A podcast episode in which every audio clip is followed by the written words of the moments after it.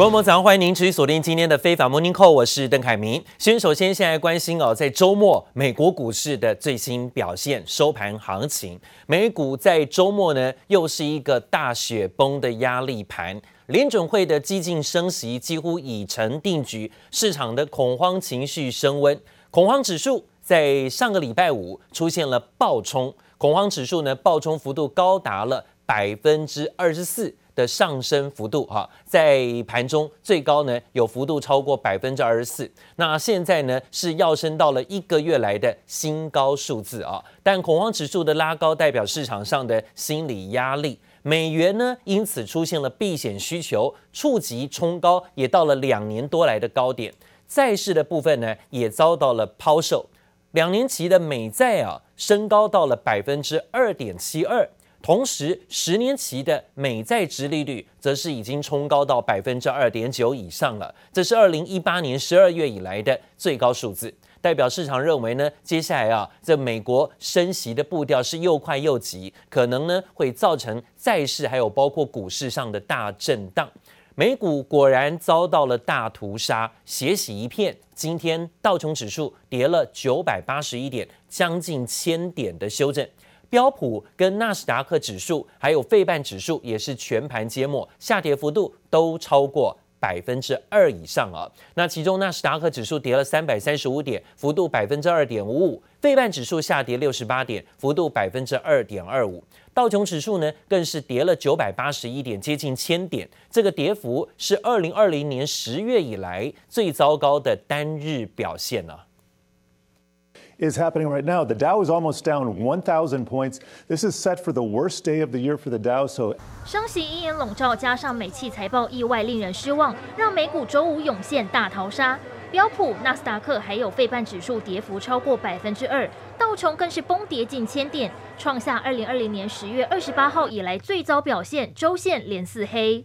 See materials and healthcare each down more than three percent, but let's take a look at the five-day real estate and staples. The only one is in the green. That's a very defensive setup.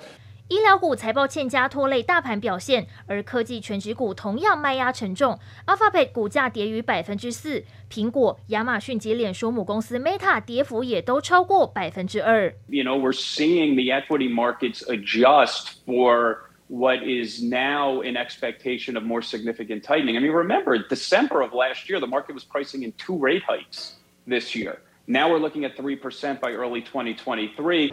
物价涨势猛烈，联准会暗示加快紧缩货币，也让美国十年期公债殖利率维持在百分之二点九以上高点。Well, the market right now thinks the Fed is going to increase uh, by 290 basis points, you know, throughout the the, the coming year. Um, and so I think they have to probably do at least that. Historically, the Fed would have to raise rates more than what the the current inflation. 数据显示，市场预期联准会将在六月升息三码的可能性，从一周前不到三成迅速攀升到百分之九十四。越来越多专家担心，联准会这波紧缩循环会让美国经济硬着陆风险提升。接下来下周即将公布的三月个人消费支出物价指数 PCE 也成为市场观察的重要指标。记者黄林秋强综合报道。而根据巴龙周刊最新发布的秋季经理人调查显示，只有三分之一的受访者看好未来一年的美股前景，代表说呢，三分之二都看跌，而且呢看不好。多数人是表达中立的立场。那投资人对于股市呢渐趋保守的态势越来越明显，甚至有看空者呢比较观望的。比例跟去年一年相比呢，增加很多。当然呢，这是获得广泛共识的，尤其是通膨的压力，短期之内不会消退，利率会持续上升，经济成长就会减缓，所以股市的部分在高本一笔的相关个股当中就会遭到抛售。尽管呢，在股市仍然是大多基金经理人的首选投资方向。但是有将近百分之六十的受访者认为，股票是当前最具吸引力的资产类别。而在乌俄战争、跟通膨高涨，还有货币紧缩的因素干扰，美国的基金经理人则比较偏好买进能源，还有包括原物料，甚至金融类股啊这些比较防御型的标的做操作。而专家看好电脑晶片需求增加，也使得像台积电、博通等等半导体类股呢，是最近。反而啊，可能在逢低可以先留意的受惠概念。美国期货盘的最新开盘表现，目前呢，道琼期是下跌的，持续跌。跌幅不大啊，但是呢，维持续跌。纳斯达克期指跌比较多，超过二十点，幅度百分之零点一六。还有标普期指下跌六点，幅度是百分之零点一五。这个礼拜呢，市场关注的就是美国超级财报周即将要登场了。不管呢是苹果这些公司，可能呢都在周末之前要来公布最新的财报。今年以来，苹果的股价也下跌了。幅度快要接近百分之十了啊！这股市的表现来讲呢，也是多少受到美股的震荡影响。那苹果本周要公布财报，也是市场关注重点。好，在就是乌俄大战已经达到第六十一天了，到现在呢没有看到终止的情形。美国国务卿布林肯跟国防部部长奥斯汀还特别抵达了乌克兰首都基辅，亲自呢跟乌克兰总统泽伦斯基进行会谈。那在背后呢，有美国，甚至包括欧洲啊、欧盟的撑腰。现在泽伦斯基呢，似乎看起来跟俄罗斯的大战到现在没有到和谈的目的。Сьогодні всі ми віримо у нову перемогу України, і всі ми впевнені, що нас не знищить жодна орда і жодна нечисть.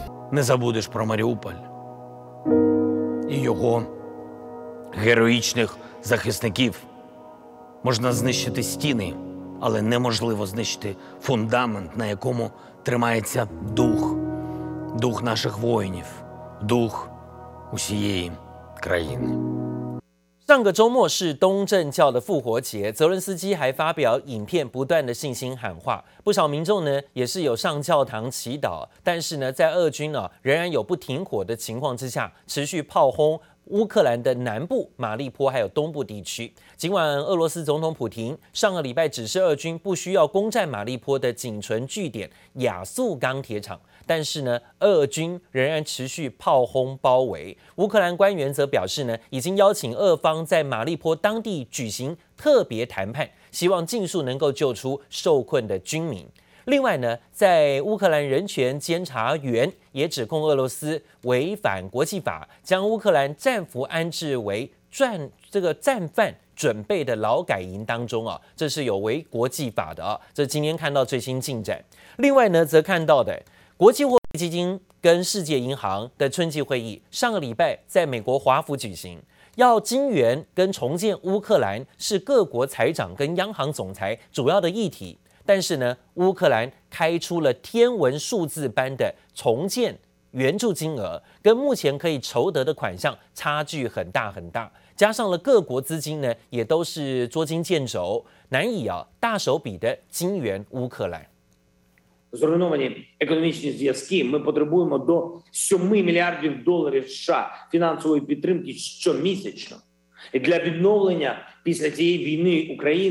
буде потребувати ще сотень мільярдів доларів. We need the financial bridge for up to five months with four to five billion dollars per month.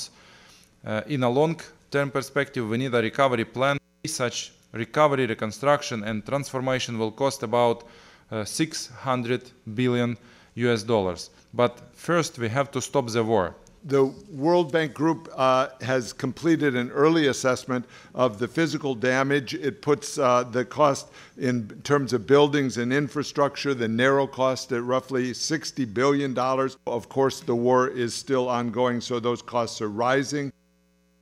乌克兰在这场战争当中，不断看到泽伦斯基总统不断地向欧洲跟美国是提出需求，不管是提出需求战车、飞弹，还有战斗机啊这些要求之外，现在呢还说啊，未来五个月每个月可能都需要大约五十亿美元，大概是台币一千五百亿的援助预算。战后的重建费目前估计呢就高达六千亿美元了。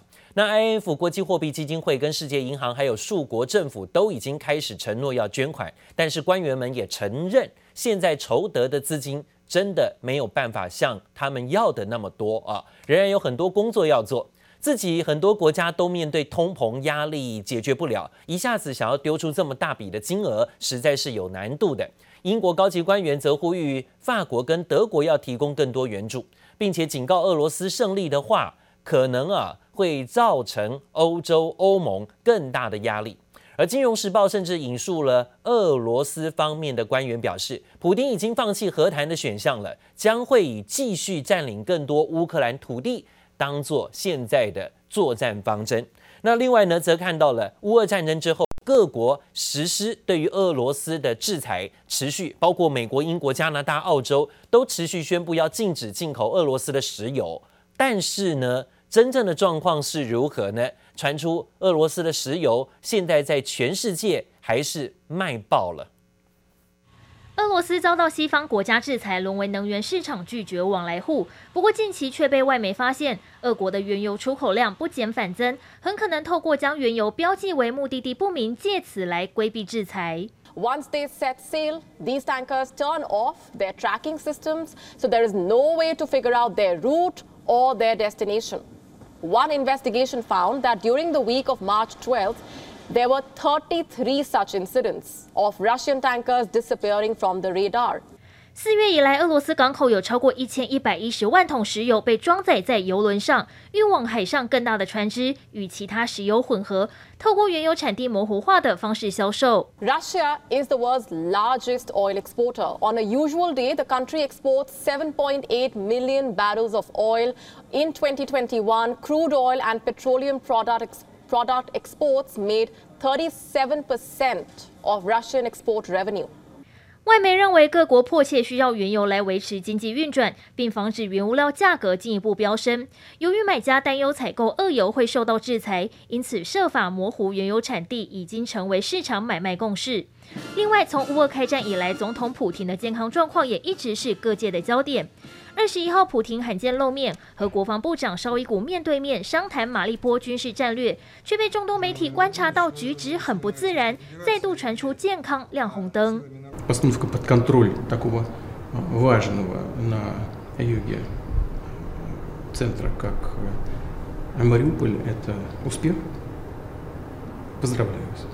从俄罗斯官方最新公布的影片可以看到，普亭与他人谈话时，右手紧抓着桌沿不放，显得有气无力，而且看似还坐立不安，双脚不停抖动，脸也有些浮肿。尽管俄国政府已经否认，但普亭怪异的举动让他健康状况是否恶化再度成为焦点。记者黄林秋强综合报道。好，另外呢，最新消息，这是法国总统大选呢，在周日已经做出了最后的决定。出口民调显示，现任总统马克宏还是可以获得接近百分之五十八的选票，算是击败了对手啊。那成为现在呢继续连任法国的第五共和第十二任的总统。那当然呢，他的对手叫做勒庞，随后呢也承认败选，但是呢，勒庞强调他的得票数已经是一场辉煌的胜利了。这次马克宏的得票数的确是比较低，甚至呢，民众的投票率也很低。在这种情况之下，赢得了选举，马克宏也立刻发表了谈话。Merci, chers amis, chers compatriotes, ici à Paris et partout à travers le territoire, en Hexagone, dans nos outre-mer. Comme à l'étranger. Oui, avant toute chose, merci à tous nos compatriotes qui se sont abstenus. Leur silence a signifié un refus de choisir, auquel nous nous devrons aussi de répondre. À ceux qui ont voté pour Madame Le Pen, dont je sais la déception ce soir. Non, ne sifflez personne. Depuis le début, je vous ai demandé de ne jamais siffler. Parce que, dès à présent, je ne suis plus le candidat d'un camp, mais le président de toutes et tous. Je le redis, jamais je n'abandonnerai les Français. Vive la République, vive la France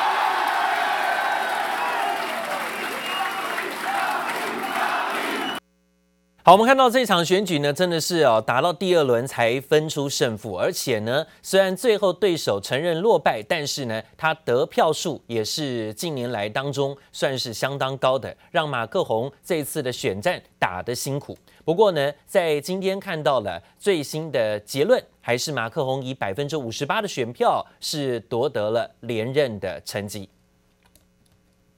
另外呢，则讲到在上海的疫情持续延烧，北京市也传出有通报数起突发疫情的发生，这让当地民众呢听到消息哦，就赶快的很有经验的。恐慌式的去抢购物资，也担心呢，北京会不会变成下一个要大规模又遭到封控的地方？所以呢，可以看到现在中国大陆的清零政策持续的让当地居民仍然是大为紧张。接受隔离的康复患者拖着行李箱，大包小包，准备搭乘专车回到市区。上海二十四号通报单日再增两万一千零五十八例本土病例，三十九死，确诊数居高不下。中国政府却仍然坚持动态清零。有一种思想认为，奥密克戎现在传播这么快，危害又这么小，它所谓的危害这么小，那么是不是我们就开始放松它，我就可以不管它？呃，我以为我们现在还没有到那种阶段，在这个阶段，我们动态清零的一个很重要的一个目标，就是要给我们赢得时间窗口。上海情势并未趋缓，北京也传出疫情告急。北京市疫情防控记者会表示，近期有数起疫情突发状况，并且涉及多条传播链，要求民众五一长假少出门，让当地民众开始紧张疯抢物资，担心政府会随时启动大规模封控。中国疫情狂烧，却有不少国家渐渐恢复正常。那以为이렇게처음으로다같이 뜻깊은 행사에 참여할 수 있게 돼서 너무 기쁘고 어쨌든 세계에서 순위에 드는 건높은 건물에 이렇게 완주하게 돼서 너무 기쁩니다。跑者穿越终点线，终于完成了一百二十三层的乐天大楼垂直马拉松。韩国疫情趋缓，不止解除大部分的社交距离规定，大举恢复室内运动比赛，也将开放电影院、高铁和飞机等等密闭式室内饮食。同样在亚洲的日本东京，本土新增确诊病例也已经连续十二天低于上周同日。疫情逐渐趋缓的国家，包含美国、新加坡、以色列等等，都陆陆续续放宽口 口罩政策，显示共存理念越来越盛行。记者综合报道。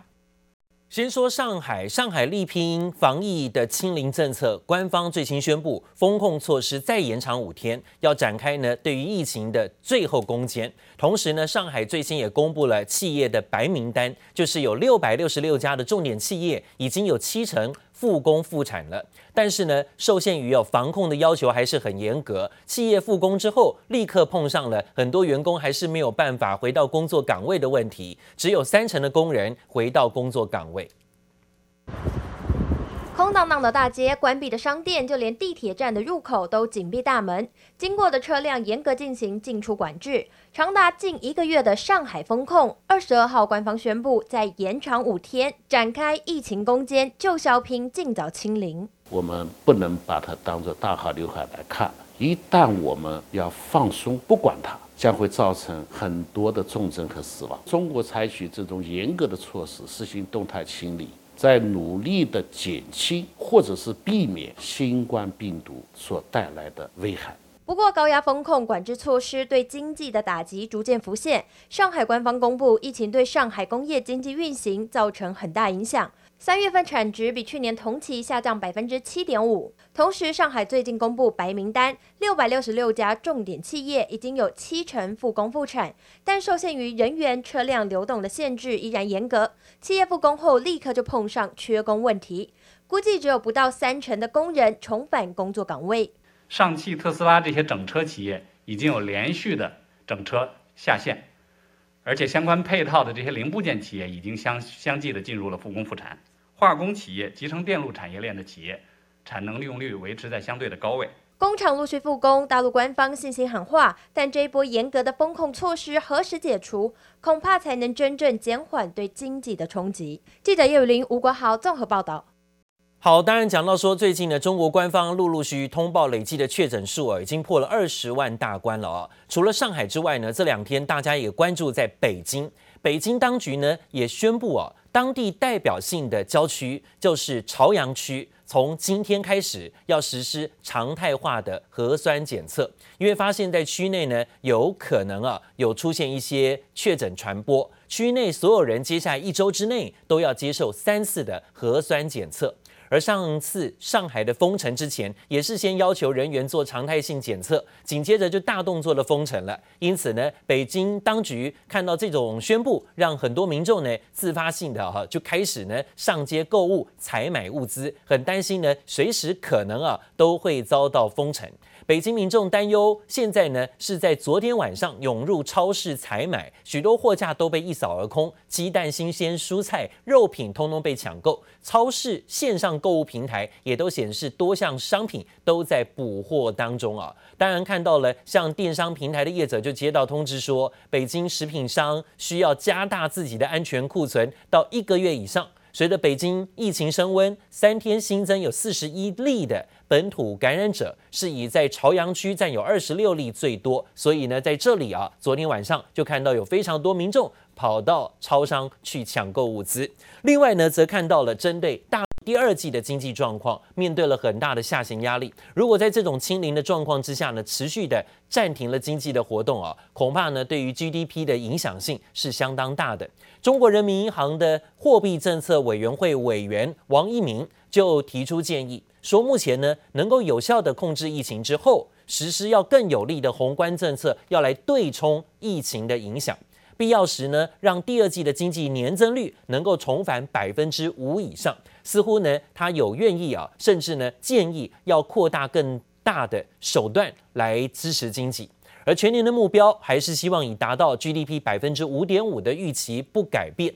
当然说呢，今年初以来啊，上证指数跟深圳指数呢累计下跌幅度啊达到百分之十五到二十五，有很多个股都已经跌过头了，让很多 A 股公司积极的在最近买回库藏股护盘，而且是越跌越买，越跌越买。特别呢，有包括比亚迪，还有广发证券，已经有一百九十家公司上市公司发布回购股份，统计呢回购的金额大约有人民币四百六十九亿啊，折合台币大概是两千多亿了。这个数字跟去年同期相比是翻倍成长的。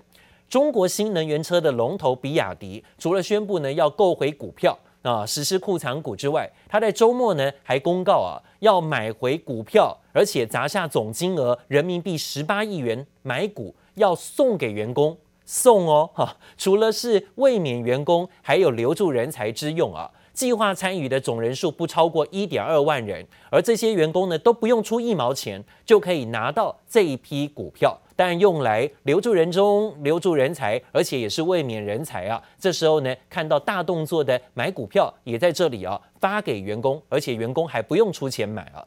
另外呢，则看到了，尽管上海长三角地区积极的想拼复工，不过呢，等到复工之后啊，又复产，物流的状况、供应链是需要时间接上跟修复的。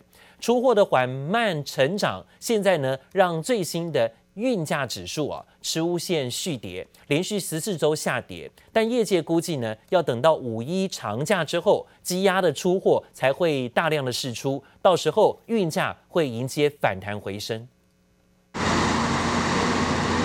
上海、苏州等长三角陆续复工复产，但就航商观察，目前出口仍以仓库存货为主。先前的供应链断裂需时间修复，在出货缓步之下，最新一期上海出口集装箱运价指数 SCFI 续跌百分之零点七七，连续十四周下跌，但跌幅持续看见收敛。